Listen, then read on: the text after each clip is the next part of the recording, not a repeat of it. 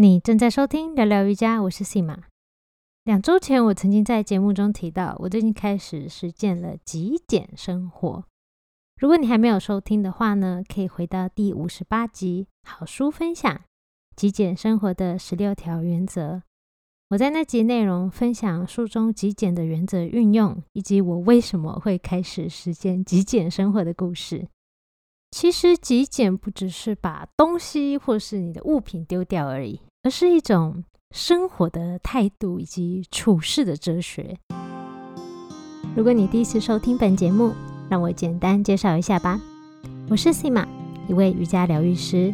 正大毕业以后，我到波兰留学的期间，因为练习瑜伽，我的下背痛不知不觉就好了。我也在二零一七年成为瑜伽老师。我拥有美国瑜伽联盟 RYT 两百认证的执照资格，同时也是海外知名菩提科呼吸法的引导师。这个呼吸法是专门帮助有气喘以及长期呼吸道困扰者而特别设计的呼吸练习。聊聊瑜伽 Sima Yoga Talk 这个节目呢，是我在二零二零年新冠疫情爆发后开始规划设计的。我希望透过这个节目，能够给予你瑜伽垫上练习以外的知识以及启发。我们节目的内容除了冥想引导。告诉你瑜伽练习背后的为什么，也会与你一起分享我在生活中发现的心灵鸡汤。在走入瑜伽的道路后，我发现健康不只是要强健身体，心灵以及社会层面等样样不可忽视。也因此，节目会不定期邀请身心灵以及健康产业的专家，分享他们的专业知识。陪伴你一起追求更好的生活品质与健康。更多的节目内容，你都可以在我的网站上找到，网址是 sima yoga talk 点 c o m 斜杠 podcast。你也可以上网搜寻 sima yoga s i m a 空格 y o g a，就可以轻易找到我的网站哦。在开始丢东西以前呢，其实我是先从瑜伽练习开始极简的。我要怎么从瑜伽练习极简呢？我首先做的是减少每次练习的动作以及练习的种类。我发现，当我每次选择在同样的一个时间长度内练习更少的瑜伽的体位法，或是练习的类型的话，其实我反而有更多的时间跟空间停留，然后享受在我觉得我身体当下需要的动作、呼吸法或是冥想练习当中。先让我告诉你为什么会从极简我的瑜伽练习开始吧。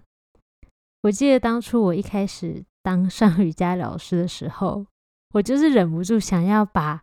所有该练习的内容都塞到同一堂课中当教学生，我觉得就是要越多越好啊！学生就是要每次都要上新的。但其实长时间下来，我发现因为变化太多了，我很多学生反而记不起来。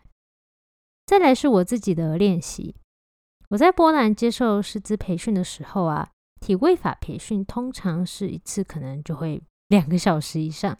也因为时间长度很长，所以我的印象就是，哎，每一次体位法的练习都要很多。所以当我二零一七年当上瑜伽老师之后，我觉得老师就是应该要练很多的体位法。我在自己练习的时候，每个动作或调息时间其实反而很短，那我就可以在更有限的时间做出更多不同的变化和练习。那时候其实我记得我心里想的就是，哎，怎么样去。赶快去完成这个，然后进入下一个，再完成这个体位法，然后再进入下一个。我心中想的是这样子，而不是去诶，我怎么样透过这个体位法这个动作去感受更多我的身体跟我需要的。我觉得其实因为这样的关系，我给了自己在瑜伽练习很大的压力。我觉得上课就是要多教一点，身为瑜伽老师要多练一些体位法，能做到越多的瑜伽动作越好。但这个心态却也使得我受伤过。其实我一直记得有一次，我急着要进入一个倒立的动作的时候，其实我还没有准备好，然后有点急躁。结果那次我又要挑战，想说不要靠墙，也没有任何人在我的旁边，我自己练习。我就平衡没有平衡好，就往前一翻，咚，摔了一圈跌倒，导致我其左肩有点受伤。虽然不是非常的严重，但是却也在让我有一阵子对于倒立的动作非常的排斥，感觉有点阴影，有点害怕去做倒立这件事。所以我在开始实践我的瑜伽极简之后呢，我不再去为了追求一个动作而做出一个动作，听起来可能抽象，但就是我不再为了我要哦做这个动作很漂亮，然后这个我好想做这个动作，我好想做到像这个照片或者那个老师这样，或是我今天一定要做完这个动作一系列才可以休息。我不再为了这些理由而去做我的瑜伽练习，而是。看我当时练习的时候，我需要什么，再做出决定。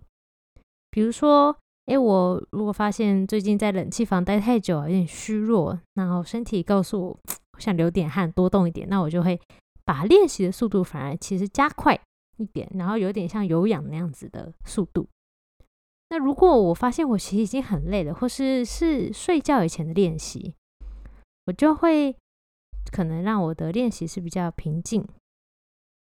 如果头脑东想西想啊，然后在练习的时候一直不停有想法出现，那我就会帮我练习调整为比较多，可能是在呼吸的观察、身体的观察，然后静下来。这样的时候，我会更偏重调息法或进行冥想练习。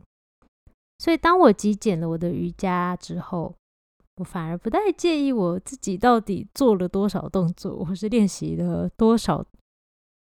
现在每天我大概固定就是早上会做拜日式，然后再看当天的心情啊、身体的状态跟心理的整体状态，决定要不要加入其他的体位法或者是呼吸法其他的练习。